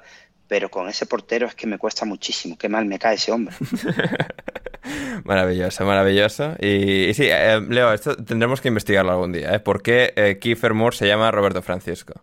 Roberto Francisco. Realmente me, me ha sorprendido, no, no, estabas hablando conmigo en ese momento, pero me quedé como que, ¿qué, qué ha pasado acá? O sea, es como que eh, muy, muy, muy interesante. Eh, quiero saber de más casos así en la Premier League y con eso nos ponemos a investigar, Ander. Sí, sí, Debe sí. haber. Sí, no, no, Oye, eh, Ander, aprovechando una, una, preguntita. Dime. Héctor, ¿es Scott Parker el miserable del año, porque pobre hombre, qué mala suerte tuvo, porque este equipo no era tan malo, no era tan malo. Bueno, Pero él sí. miserable del año, claro, a lo mejor eh, no, no como persona con mala suerte, sino como, como entrenador en sí mismo. Eh, sí. Bueno, bueno. Sino que nos, que nos cuenten en, en Fulham. Sí, Ah, bueno, no. Yo, yo creí que por ahí decía sí, bueno, igual y se daban unos partidos más, igual y se quedaba, pero no, Héctor es contundente, es mal entrenador y, y está bien listo. No, lo es, lo es, lo es. O sea, yo, yo puedo dar fe de ello. Em, y hablando de entrenadores relacionados con el Bournemouth, Héctor Gary O'Neill sigue sin haber sido nombrado entrenador eh, permanente de- del Bournemouth. Ha sonado Knudsen, pero Knudsen del Bodo Glimt no ha sido confirmado. Y en, en las últimas horas, en los últimos días, Sky Sports ha reportado que Bill Foley, el nuevo propietario del Bournemouth, quiere a don Marcelo Bielsa. Se, se me ha cortado, perdona, no. eh, que has dicho que Gary O'Neill, eh, gran entrenador, que viene en eh, Knudsen. Eh, Gary O'Neill, Gary O'Neill me gustaría que fuera mi tío. Es una persona que, con la que me gustaría a lo mejor ir algún domingo a charlar eh, sobre cosas, sobre el campo, la lluvia y tal. Sí, sí, sí. Sí, tiene, tiene pinta de, de- de- de buen señor. Eh, don Marcelo, pues yo no lo quiero, no te voy a engañar, yo no lo quiero. Yo sí. No lo quiero. Yo no lo quiero. Y si viene, si viene, pues, pues nada, tendré que abrazarlo. Las risas, Héctor, esper- las risas. Oh, piensa en las risas. No. Yo solo, yo solo, con que todos los bielcistas vayan a ver los partidos del Bournemouth, que esta semana muy bien, ¿eh? Pero que, que yo estuve en Anfield. O sea, a ellos quiero a todos. Eh, yo eso sí me apetece, pero claro, es que nos vamos a segunda y luego él se va tranquilamente a sus cosas y no, no, no, yo no lo quiero, pero bueno, a ver. A ver, a ver qué tal. A ver, como el Nottingham Forest eh, estaba en búsqueda de, de sus 13 puntos, como Borja nos dijo a principio de temporada, Patri, y ya los ha conseguido. Ganó al Crystal Palace este fin de semana. Y poco a poco, con bueno, todo el trabajo que iba a hacer falta para incorporar a 22 jugadores, pues están empezando a, dar sus frutos, está empezando a dar sus frutos todo, toda esta locura y a través de Morgan Gibbs White, que es buenísimo y es el fichaje que más ha merecido la pena en este, en este equipo tan, tan loco y tan, tan caótico. Consiguieron marcar al Crystal Palace este, este fin de semana, como decía, 1-0 y resistieron penalti de Wilfred Zaha y una victoria que es eh, una auténtica bombona de oxígeno con la que irse al parón del Mundial.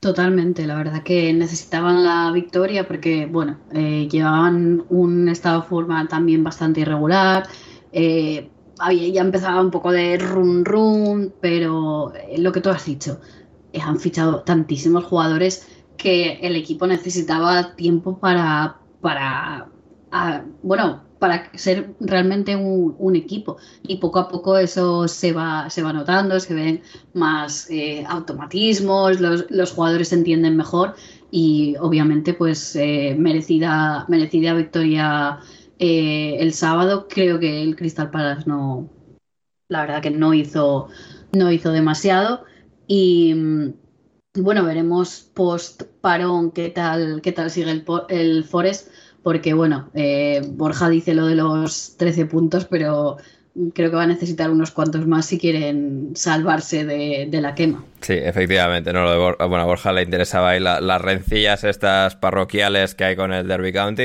sumar más de 11 puntos en este caso, y luego a ver si ya de vuelta de- del Mundial pueden efectivamente salvarse o no. En principio, bueno, Cuyate va con Senegal, eh, Brennan Johnson con Gales, pero bueno, va a haber tiempo aquí un buen mes para, bueno, asentar a toda esta gente, lo cual va a ser, bueno, muy bienvenido, quiero pensar, para, para Steve Cooper, porque bueno, después de eh, hacer la pretemporada sí, pero incorporar, incorporar, y todavía seguían incorporando el último día de mercado, eh, el tener de nuevo esta nueva oportunidad seguro que eh, debería dar mucho, mucho valor y, bueno, mucho, mucho equilibrio general a este, a este equipo de tanto jugador nuevo. Em, y vamos ya con los dos últimos partidos de... de este fin de semana, que son eh, Brighton, Aston Villa y Fulham, Manchester United. Leo, el Brighton, eh, Roberto de Servi contra Unai Emery, esos dos grandes estrategas mediterráneos, o bueno, en el caso de Emery Cantábrico, pero también, de- obviamente, de- del mar eh, em, Mediterráneo. Como decía, eh, dos muy buenos entrenadores que en este caso pues, eh, se medían frente a frente en sus nuevos trabajos. Y De Servi empezó adelantándose, con McAllister eh, robándole la merienda a, Douglas Luiz, pero Douglas Luiz luego devolviéndole esa, esa, jugada, dándole su propia medicina para el 1-2 de, Aston Villa con un Danny Ings, que marcó el penalti y marcó el segundo del Villa. Y poco a poco, y también muy de repente, el Aston Villa, gracias a Emery, esta extraña combinación de jugadores eh, está funcionando. Sí, sí, sí, hay que aclarar acá que Unai Emery es un entrenador muy inteligente, no estamos descubriendo nada y sobre todo para el penal del, primer gol del Vila, bien buen día encontrando a, un Maguín que estuvo pisando muy bien el área, al menos en esa jugada. Y me parece muy interesante que ni bien haya llegado Unai Emery, se ve a ciertos jugadores como, como Emiliano Buendía filtrando pases, siendo creativo, y con un Maguín que si es que tiene alguna virtud, definitivamente tiene que ser pisar el área. Así que está muy bien por ese lado. O sea, una al final, como dije hace un rato, es un entrenador muy inteligente que va a potenciar todas las cualidades de sus jugadores. Y bien Danny Inks también, que le viene muy, muy bien esto al Vila. Eh, porque en el segundo gol, el segundo gol, si bien hay un, rebote por ahí en un central del, del Brighton, hmm. es un gol muy, muy Danny Ings, es un jugador que tiene muchísimo talento para encontrarse ese espacio para el remate, así que quizás, quizás estamos viendo las nuevas sensaciones que está trayendo tener un entrenador que pertenece a la élite, así que está muy bien, prácticamente calcados los dos goles, eso sí, entre el Brighton y, y el Vila, este, robándole eh, el balón a, a, un medio centro prácticamente de espaldas. Así que son problemas que se han presentado en la salida de balón y virtudes en el momento de presionar. Y hay que aclarar, Ander, que hay un penal al Brighton que no le terminan cobrando, que, que a mí me parecía el penal más random de la historia. Creo que fue el, lateral izquierdo, Digne. Sí, Digne que, iba como a pasar el balón, despejar el balón. Llega Mars cuando él ya está como en, la en el movimiento de chutar el balón Claro, se mete marcha en medio y claro, el árbitro al principio no pita, lo, lo al final decide que es un encontronazo, digamos. Y claro, al final para el juego, porque bueno, Mars acaba dolido y lo habíamos repetido. Y pues sí, aunque es muy mala suerte, sí que seguramente se pueda pitar penalti. Yo creo que eso es penal. O sea, no hay forma de que eso no sea penal. O sea, lo, del VAR eh, en ese partido y en general en la jornada ha sido bastante vergonzoso. Y, y si eso no es penal, ya que nos queda. Ya que nos queda. Ya que nos queda, efectivamente, efectivamente. Leo, el Brighton que, bueno, verá varios jugadores, como ya escucharéis en nuestras previas de, del Mundial, varios jugadores que van a ir a, la gran cita eh, del fútbol. Estupiñán con Ecuador, Moisés Caicedo con Ecuador también, Trossard con Bélgica. Eh, y también eh, había alguno más. Gross, desafortunadamente. Robert no, Sánchez. No con Alemania. Sí, eso, Robert Sánchez, ese que, es el que estaba pensando. ¿McAllister al final va con Argentina? Sí. ¿O no? no... Dame, un segundo en todo caso. Sí, ahora, es que, ahora, me ha entrado la duda, pensaba que sí, luego, uy, este al final, al final sí, al final no, eh, me, ha quedado ahí la duda, pero bueno, en todo caso. Sí, eh, no es, no es un jugador que, que sea pues este Sí, sí va. Sí, va, va. eso, sí, sí, sí, al final ha entrado en la lista, ha entrado en la lista de Argentina. Así que bueno, pues eh, el Brighton que, que, poblará el Mundial como, tan, merecidamente lo, lo, tienen y veremos a estas estrellas eh, en acción. Sobre todo si los Chelsea estaba pensando, igual McAllister acaba teniendo algo más de protagonismo, así que Ojalá. habrá que estar atentos, muy atentos a Qatar 2022 con, con tanto jugador del Brighton y vamos a cerrar, Héctor, con el Fulham 1. Manchester United 2, otro jugador argentino en este caso, bueno, que ha jugado con las eh, inferiores de España y de Argentina. De momento podría técnicamente hacer un 180 y, y volverse con España, pero em, ahora mismo Internacional Sub-20 argentino Alejandro Garnacho que sobre la bocina de esta primera parte de la temporada de la Premier League, con el telón echándose y el Manchester United a punto de, bueno, tener un, pequeño traspiés con el que cerrar, apareció Garnacho, un gran pase de Eriksen para bueno, pues destrozar a De Córdoba Reed y a Tim Rim y encontrar el fondo de la red para que eh, el United ganase también con el gol anterior de Eriksen. Y una actuación sin ser brillante, pero sí correcta del United y tres puntos de los que, pues al final, eh, te puedes creer a este United, ¿no? Y que te refuerza eh, lo, lo, muy bien que ha hecho su trabajo Eric Ten Hag en estos primeros meses. Sí, y lo serio que se mantiene, eh, pase lo que pasa. ¿eh? Sí, sí, sí, sí, sí, sí, es tremendo. Eh, me gusta mucho, me gustó, mucho su cara de profesor universitario serio. Eh, me, me- me gusta, me gusta bastante. Sí. Em, los partidos del United, hoy ha estado mejor gracias al Fulham, pero los partidos del United se están convirtiendo en un auténtico coñazo, Ya. la verdad. Sí.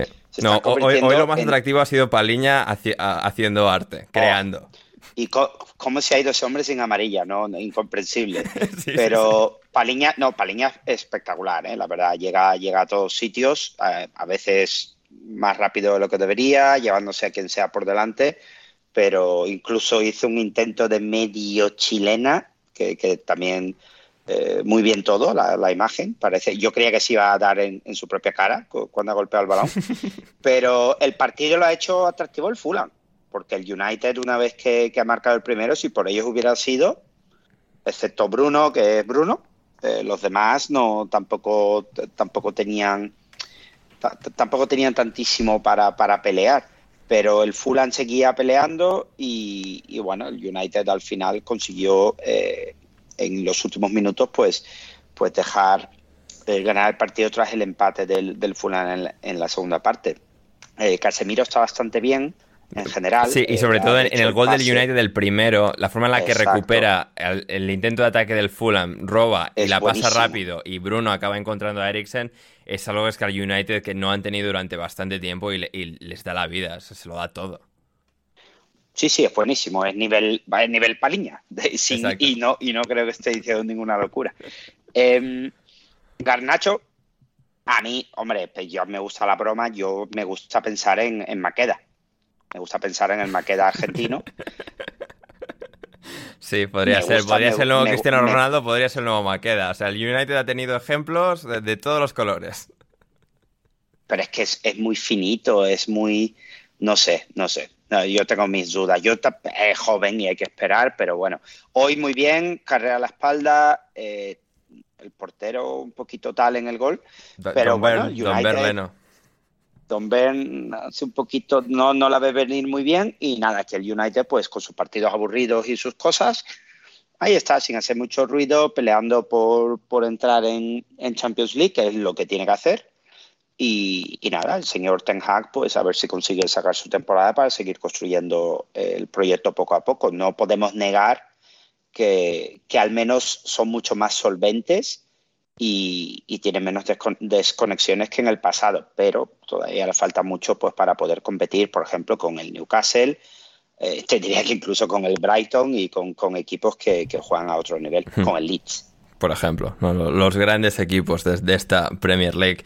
Em, y no en la Premier League, pero sí en Championship, Leo, eh, Leo, Héctor, Héctor, em, que sé que, bueno, sueles tener un ojo bastante puesto sobre la segunda categoría del fútbol inglés. Em, Burnley eh, ha ganado, el Burnley ha ganado de Vincent Company, este equipo, en el día de hoy, 3-0 en el derby de Lancashire, de Lancashire, contra el Blackburn Rovers 3-0. Eh, se, se avecinaba como un gran duelo entre el primer y segundo clasificado de Championship y el Burnley le- les ha dado un baño bueno a los chicos de John Dal Thomason. Eh, sí, eh, están, están cogiendo ventaja respecto al, al Norwich. El partido de hoy era bueno, pero el, el Blackburn eh, Rovers eh, fuera de casa deja bastante que desear. Deja bastante que desear. Había, había metido, bueno, ha metido siete goles en 11 partidos y, y todo lo, lo basa un poco más en, en lo que consigue en casa. Y además recuerdo al principio de temporada que mencionamos que, que en goles esperados, o sea, estaban una locura, que no, no deberían haber metido ni el 60% de los goles que, que estaban metiendo. Y la imagen que han dado en Burnley es, hostia, de, es decir, han- han- tiene mucho mérito lo que han hecho de estar compitiendo tan arriba desde tan pronto, pero que el Burnley está claramente un nivel por encima. Sí, sí, totalmente. Y lo que no, yo todavía no me he encontrado, y si tú te has encontrado, espero que me lo pases cuanto antes, son artículos ya alabando a Don Vincent, el guardiolismo, el bielsismo, eh, Don Luis Aragonés y Johan Cruyff, todo hilado, si lo puedes escribir tú, incluso mejor, eh, porque creo que ya, ya ahora, con el parón del Mundial, el Boxing Day viniendo pronto y tal, creo que hay tiempo para empezar a escribir ya el relato de, Don Vincent Company, recordemos, multicampeón en la Liga Belga. Sí, Excepto efectivamente. que no, que no ganó nada. Exacto. Campeón en Bélgica, a, a excepción de que en realidad no. En realidad no, pero en la posesión a lo mejor sí, Puede ser. y en el estilo, pero no, no en los trofeos. Eh, Championship siempre muy divertido. A mí me da más pena que pare eh, Championship que, que la propia Premier League, porque tenemos al Burnley, al Sheffield United, al, al mencionado Blackburn Rovers, Watford, Norwich y Millwall, Los que nadie habla del Millwall, Sí. que ha ganado en casa de- del Preston, de Don Rafa.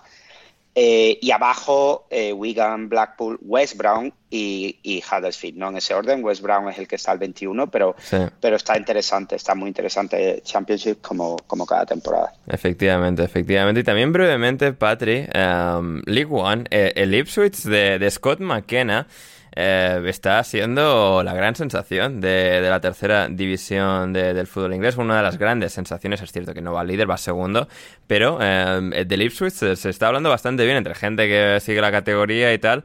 De cómo el ex eh, técnico de las categorías inferiores de- del Manchester United eh, realmente le, le ha cambiado la, la cara a este club. Sí, es otro, pues pasó como con el Forest, que llegaron, creo que fueron cerca de 20, creo que no llegó a 20, pero bueno, 17, 18, 19 fichajes eh, durante el verano, entonces, claro, eh, eh, tardó el equipo bastante en acoplarse con el cambio de dueños, la gente empezó un poco a entrarle las prisas, pero está claro que con, con tiempo el equipo pues está respondiendo, la gente además está respondiendo, se ha enganchado muchísimo de partidos en, en martes de ir más de 20.000 personas a Portman Road, que eso no se veía desde hace bastantes, bastantes años. Y bueno, ahora mismo el equipo está segundo, está a cuatro puntos de, del líder que es el Plymouth y la gente pues ilusionada, la verdad, después de pues caer a, a League One y pues todo el lío con, con la propiedad, pues, pues la gente está bastante ilusionada. Hmm, Como, como diría el título de una canción de, de Ed Sheeran, son una perfecta sinfonía. Así que muy bien, muy bien el Ipswich. Y con esto eh, nos vamos ya a las preguntas eh, de hoy, porque no ha habido Superliga femenina eh, este fin de semana, así que vamos ya con eh, las preguntas de nuestra querida audiencia, nuestra querida audiencia que nos han dejado muchas y buenas preguntas. Eh, vamos a ver, vamos a ver por quién empezamos, pero vamos, que las tenía por aquí apuntadas. Jack Ryan nos dice, eh, para ti, Leo, de un compatriota, ¿saliste a marchar o el profesor se queda hasta el final? Mm, ¿Quién es este Jack Ryan? ¿Y realmente es un compatriota mío? ¿De, de verdad? ¿Sabes quién es Sander, para empezar? Eh, o sea, no- nos sigue en Twitter también, o sea, yo entiendo que sí, o sea, creo que es peruano, si no me equivoco, que vive en España. ¿Ya? Ah, ok, ok, ok. Bueno. Eh, no, no salí a marchar, este... Bueno, he no dicho, es que he dicho esté el, pro- el profesor, está escrito prosor, ¿esto es correcto?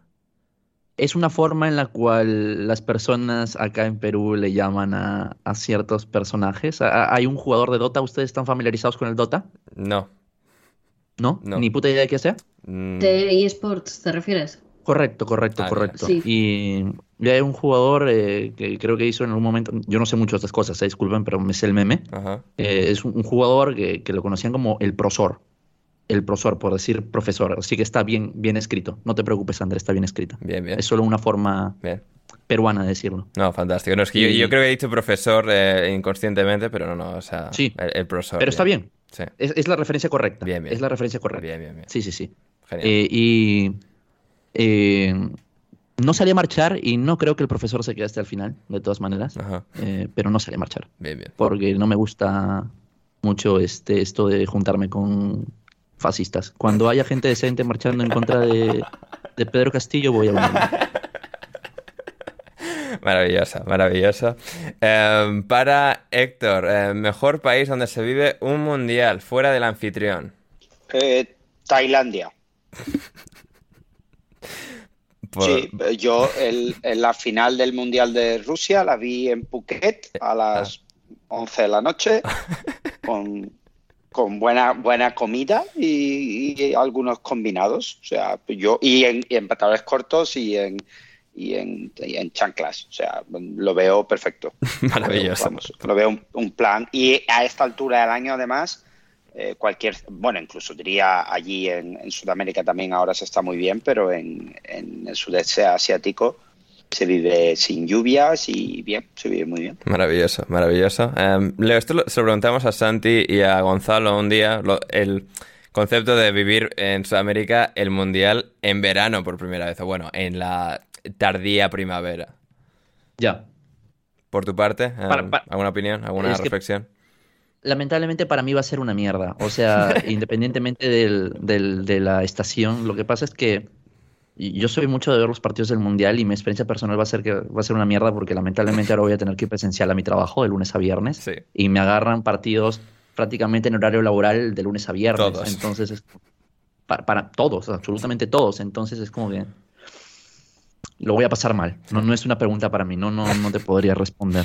Sí, lo voy a pasar mal. Leo, te intentaremos encontrar hueco los fines de semana. O sea, estamos los contigo. Fines de semana. Estamos contigo. Los fines de semana, claro, claro. Sí. Patri, ¿harás algún ritual para no gafar al Arsenal? Eh, ¿Colgar No, algo no, en no. algún sitio para espantar a, a los espíritus? No, porque ya lo he intentado. eh, no ver los partidos a ver si era eso. Eh, o ver los partidos, verlos en el club, verlos en casa. Bien. Nada, no, no, no afecta para nada, así que no voy a hacer nada por si acaso. Bien, bien, me gusta, me gusta. Para mi pregunta, eh, Jack Ryan, eh, Ander, ¿esperas la convocatoria a la Copa Nacional o todavía te falta, te faltan unas temporadas en el filial? Hombre, a ver, seguramente, eh, seguramente, o sea, de- porque de momento, o sea, no estoy ni cobrando eh, por ir a, a Copa San Sebastián, pero eh, bueno, to- todo, todo, todo es verlo, todo es verlo, todo es verlo, a ver, a ver qué tal eh, progresa. De momento ya nos hemos metido ahí como el panequita de, de referencia eh, para hablar de, de, lo, del Omonia y del Sheriff, que yo entré ahí para hablar del United y luego conseguí, o sea, eh, engañar para, o sea, hablar de, del Omonia y del Sheriff y que es cierto que vi los partidos del Omonia y del Sheriff de Europa League, pero bueno, eh, ve- veremos qué tal, veremos qué tal eh, avanzamos en ese frente. Muy bien, y avanzamos con las preguntas en este caso de Esteban, de Esteban para, para, para, para, ah, ah, bueno, para todos, nos decía, ¿van a seguir el Mundial al detalle? Bueno, Leo ya le hemos preguntado, ¿les da pereza que se juegue en esta época? ¿Cómo lo van a vivir? Eh, vivir, perdón. Em, bueno, Héctor, tú, o sea, la- el primer par de semanas bien y luego te vas a, a- a la preciosa cultura nipona donde esto no tiene el mismo peso. Sí, yo hasta el día eh, ¿qué hay? 30 o 31, fíjate lo bien que estoy. ¿eh? Hasta el día 30 eh, sí que seguiré algo, seguiré algo, no, algo veré, pero a partir del día primero de diciembre ya nada, no me interesa, no existe.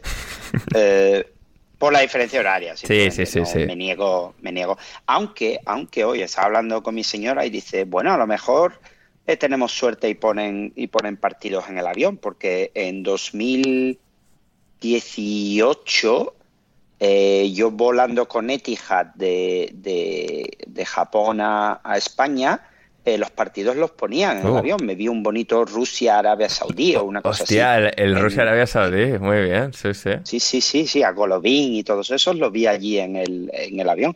Y yo vuelo el día primero, el día primero hay un precioso Japón-España, que me da muchísima pena perderme en, en directo ya en territorio nipón, pero si me cae eso un avión estaría muy bien. Mm, Efectivamente. O sea, ¿y en- entras en, en Japón con, con pasaporte eh, español? Sí. Vale. No, no, no, no, no te, no te escupirán ni nada al entrar si gana España, ¿no? Que va. Sí, esta, esta gente le gusta el sumo y el béisbol y esas cosas. Nada, nada. Maravilloso, maravilloso. Eh, Patri, por tu parte, eh, bueno, tendrás que también, o sea, eh, tienes un trabajo y tal, una, una vida, eh, no sé, a- ¿algún plan para el Mundial? Eh, pues intentaré ver algún partido, eso, durante el trabajo. Eh, pues las, las- el resto de las ligas no paran, así que pues en el, en el Villarreal United seguimos teniendo partidos y seguimos teniendo curro, así que a ratito. La verdad que, pues eso, al ser aquí en invierno, como que no cuadra, no termina de... No sé, igual cuando empiece ya como que me engancharé, pero ahora mismo. No, Sí, sí. no estoy muy motivada. Sí, sí, pe- pe- pe- pilla muy a contrapié. Eh, en todo caso, y también que se me olvidó preguntarte antes, quería preguntarte por el Biggleswede, que ayer pa- partido de Copa, ¿cómo, cómo se dio? Sí, ayer partido de la FA Base, que es como un poco la Copa de los Humildes, Sí. eh, se ganó 3-0. Y bueno, Bien. no sé si has- habéis visto el vídeo en redes sociales, Uh, pero no, me lo he perdido. Guillem Sí, sí, sí. eh, lo vivió, lo celebró, saltó encima de Cristian, estaba haciendo una entrevista post partido y Guillem no pudo esperar y saltó por encima de Cristian, entonces quedó, bueno, eh, es la primera vez en la historia que el club consigue llegar a la tercera ronda, así que muy bien. Además, eh, en Liga también están, bueno, últimamente están muy bien las cosas, cuartos en, en Liga, así que nada, muy, muy contentos. No, fantástico. Acabo de ver el vídeo, eh, acabo de, de entrar en la cuenta de- del Biggerswede, increíble. ¿eh? O sea, cómo, se- cómo sale de repente de la nada, o sea, porque está totalmente fuera de Sí, plano sí. y casi, casi lo mata Le el tira el micro a Cristian, bueno, sí, sí. Y Cristian ahí, profesional, lo primero ahí, que ves, se le ha caído el micro, se lo vuelve a enganchar y prosigue. Sí, ¿eh? sí, sí. Lo, lo- lo que es un profesional de la materia. Pondré el vídeo en la descripción para que lo podáis ver, queridos oyentes, porque no tiene desperdicio. A ver, ¿qué más teníamos por aquí? De las eh, dudas de nuestra querida audiencia. Para el que quiera responder, top 3 canciones de Arctic Monkeys. Em, a ver, Leo y Héctor, que sé que sois fans seguro de Arctic Monkeys, em, ¿tenéis un top 3 particular? Uf, es difícil, ¿eh? Yo, llevo toda la tarde pensando en esta porque no tengo muy claro cuál coger.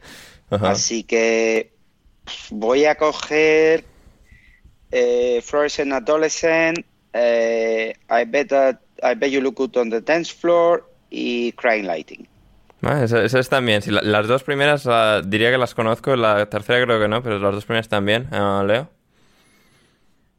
Eh, para mí sí es un poco más difícil eh, saber cuál es mi canción, ni, ni siquiera mis tres eh, canciones favoritas de Bueno, di, Arctic di Monkeys, tres buenas que- tampoco, aunque no lo tengas, yo qué sé. Hiper claro. Ah, bueno, las...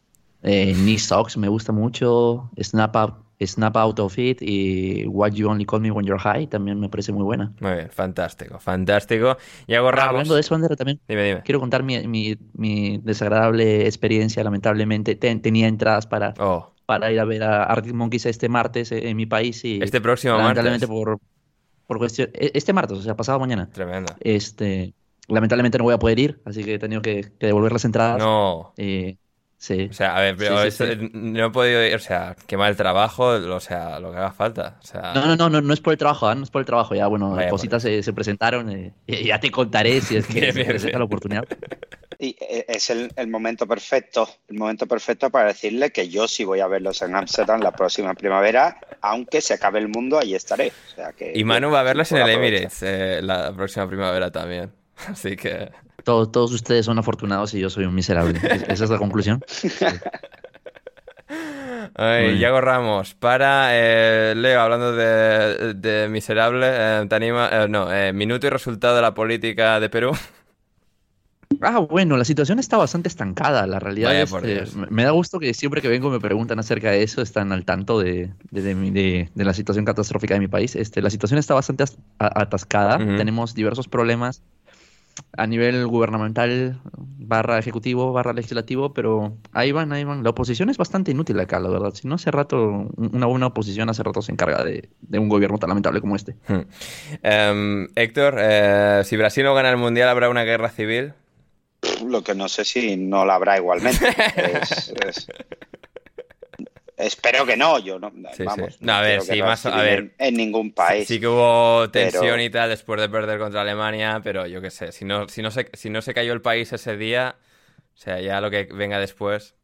No, bueno, a ver, locos hay en Brasil muchos, por lo cual si Ya, no ganan, pues algo pasará, pero, pero no creo que, que vayan por ahí, por ahí las cosas. Además, ga- ganó Lula, con lo cual, si, si hubiera ganado el otro loco, pues bueno, quizá un poco más.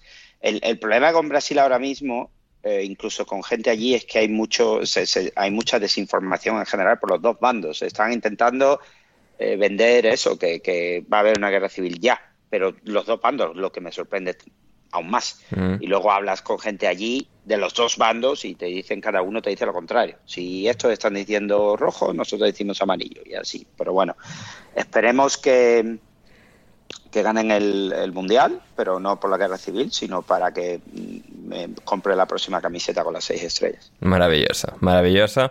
Eh, Lobato, pregunta para Leo, ¿en dónde ven a Gareca en Perú, ya que no está en la selección?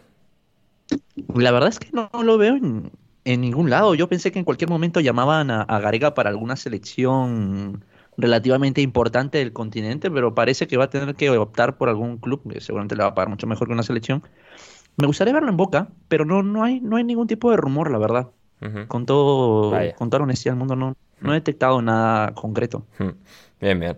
Y para todos, nos preguntan cuántos fanáticos que obviamente no fueron pagados y que no hablan ni el idioma del país que dicen representar, veremos en Qatar.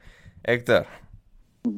Bueno, habría que definir primero a qué se refiere. Porque... Bueno, entiendo que lo- los vídeos estos de aficionados por las calles de, de Qatar eh, en representación de países que, por lo que sea, daban la sensación de que quizás no eran el suyo. No sé.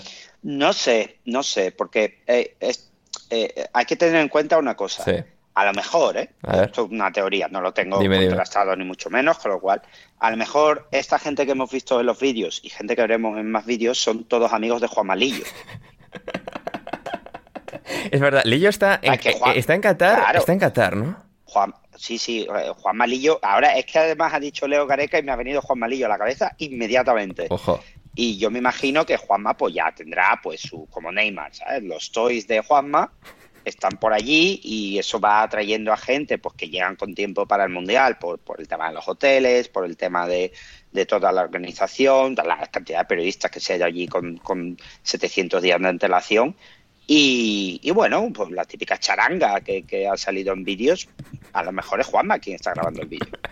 Ojalá, se- sería absolutamente increíble, porque sí, efectivamente, Juan Malillo es el actual entrenador del Al Sadd, uno de los eh, equipos más enormes de, Qatar. Y cerramos con la pregunta de T.S. Monday para todos, opinión de la victoria de Ash en el Campeonato Mundial de Pokémon.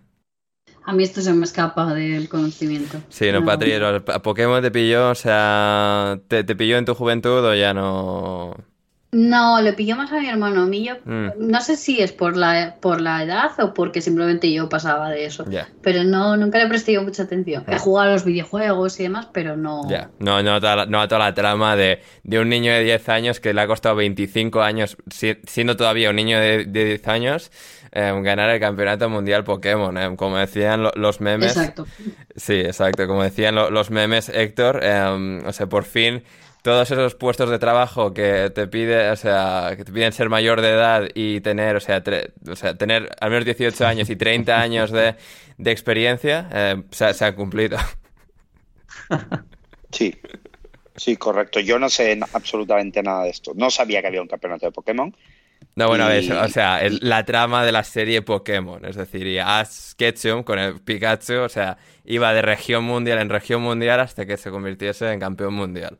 Me, me pillas. No sé, yo solo he visto. Pokémon, pues gente en Japón corriendo de un lado a otro y piensas que, no sé, que hay un incendio y no, y es el Pokémon Go este. Eso es lo único que puedo aportar en este tema. Tranquilidad. Tranquilidad, Ander. Somos, eh, creo, creo que la pregunta iba dirigida para uno de nosotros dos, en Sí, realidad. es ¿eh? así, En es este así, caso. es, pero bueno. Sí. es, Ya, pero en, en mi caso, los lamentablemente, yo boomers no han dado su opinión. Sí, sí, sí, sí, sí. O sea, yo me he enterado, por supuesto, y, y recuerdo haber estado en la oficina, porque estaba en la oficina en el momento en el cual trascendió un poquito esto, y los muchachos de operaciones estaban hablando de este tema por lo menos 15 minutos. 15 minutos hablan, así que es- ese ha sido el revuelo de, Hmm. de la victoria del, del cebollita Ash.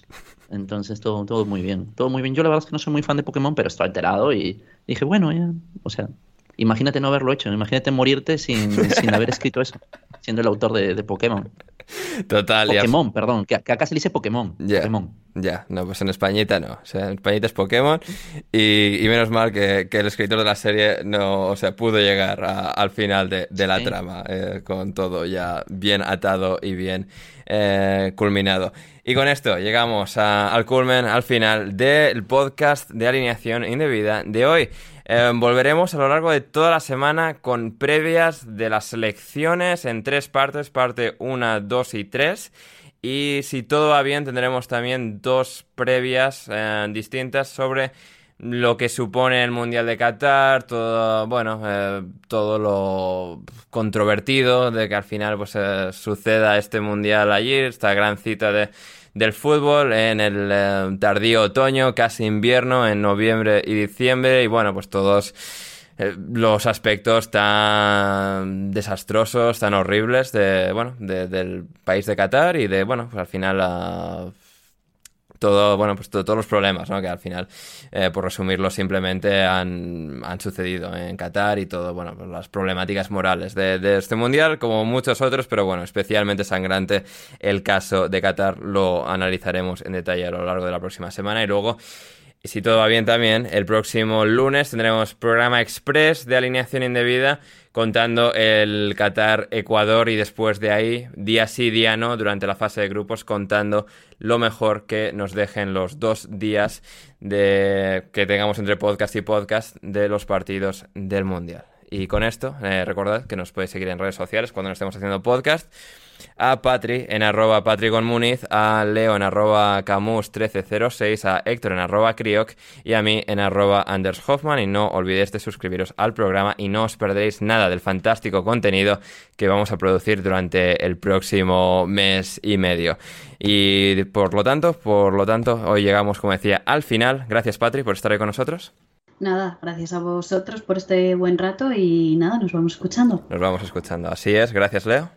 Muchas gracias, Ander. Eh, ha sido un placer estar acá con, con ustedes eh, en esta última jornada de, Premier League hasta, hasta mucho tiempo. Así que todo muy bien.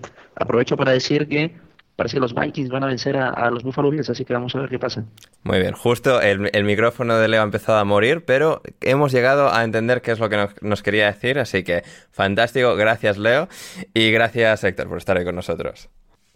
Nada, gracias a ti, Ander, a Patri y a Leo y nada, un saludo fuerte. Y si disfrutáis de alineación indebida, podéis apoyar al proyecto en patreon.com barra alineación indebida, donde podéis acceder a muchísimo contenido extra que hacemos todas las semanas, a nuestro server privado de Discord y durante el Mundial que vamos a estar haciendo contenido absolutamente a tope. Eh, prácticamente todos los días, cada día sí, día no, luego durante la fase eliminatoria, después de cada día de partido, aquí estaremos para contaros todo lo mejor del Mundial, porque esto no para y aquí vamos a estar para contaroslo. Yo soy Anderito Urralde y hasta que nos volvamos a reencontrar, pasadlo bien.